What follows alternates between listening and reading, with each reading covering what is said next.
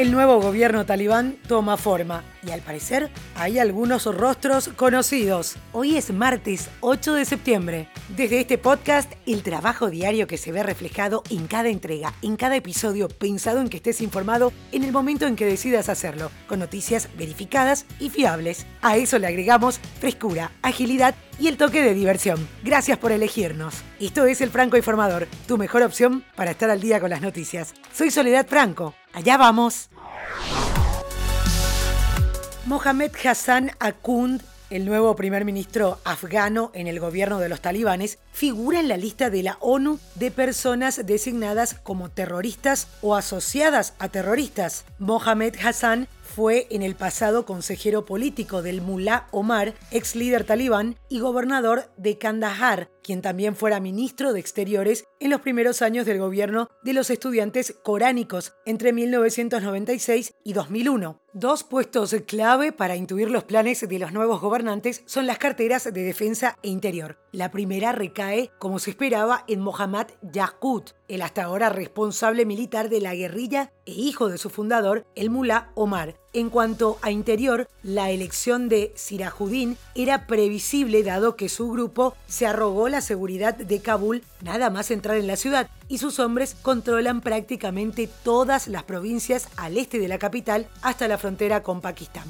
Otro dato interesante es que Sirajuddin lidera la red Haqqani, una milicia semiautónoma dentro de los talibanes que Estados Unidos ha designado como organización terrorista. Sobre él pesa una recompensa de 5 millones de dólares desde 2008. Los tres principales líderes cristianos del mundo hicieron un llamamiento conjunto sin precedentes a los miembros de sus iglesias para que escuchen el clamor de la tierra y respalden la acción para detener los efectos del cambio climático. En un mensaje conjunto para la protección de la creación, el Papa Francisco, el arzobispo de Canterbury, Justin Welby, y el patriarca ecuménico ortodoxo Bartolomé pidieron a los cristianos que oren para que los líderes mundiales tomen decisiones valientes en la conferencia de las Naciones Unidas sobre el cambio climático en Glasgow en noviembre próximo. Y antes de continuar, hago una pequeña pausa para invitarte a formar parte de mi canal de Telegram, Podcasteando con Sole Franco. Si ya pensaste en crear tu propio podcast, ahí comparto noticias y recursos gratuitos sobre podcasting. En las notas del episodio te dejo el link o podés buscarlo directo en Telegram, Podcasteando con Sole Franco. Ahora sí, continuamos con noticias.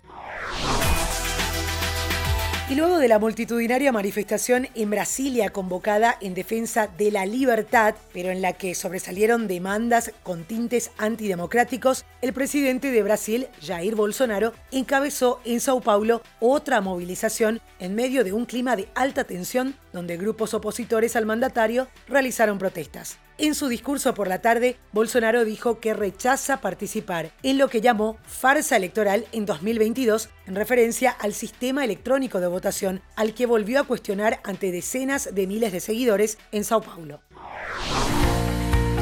La Corte Suprema de México dictaminó que convertir el aborto en delito es inconstitucional. La decisión sienta las bases para una legalización del aborto en todo el país y abre la puerta para convertir a México en el país latinoamericano más poblado en permitir el aborto. Llega en un momento en que Texas y otros estados estadounidenses han impuesto restricciones cada vez más estrictas al procedimiento. Y este martes la expectativa estuvo puesta en el debut del Bitcoin como moneda oficial en El Salvador. ¿Te acordás que te contábamos ayer al respecto? Si bien es cierto que la economía del pequeño país centroamericano no tiene demasiada gravitación en el concierto global, el hecho de tratarse del primer país que de manera oficial incorpore a la cripto como moneda de curso legal dio un fuerte fundamento alcista a esta emisión. Pero al mediodía de este martes, la reacción del mercado fue sorpresiva e intempestiva. El Bitcoin llegó a desplomarse un 15% y perdió cerca de 6 mil dólares para regresar a los 46 mil dólares. La conocida banda británica de rock alternativo y art rock sorprendió a sus fanáticos con el anuncio de que sus icónicos álbumes Kid A y Amnesiac se reeditarán juntos el próximo otoño, quedando con el nombre de Kid Amnesia. En compañía al anuncio, la banda decidió compartir un tema inédito titulado If You Say the Word, que también forma parte de este nuevo material.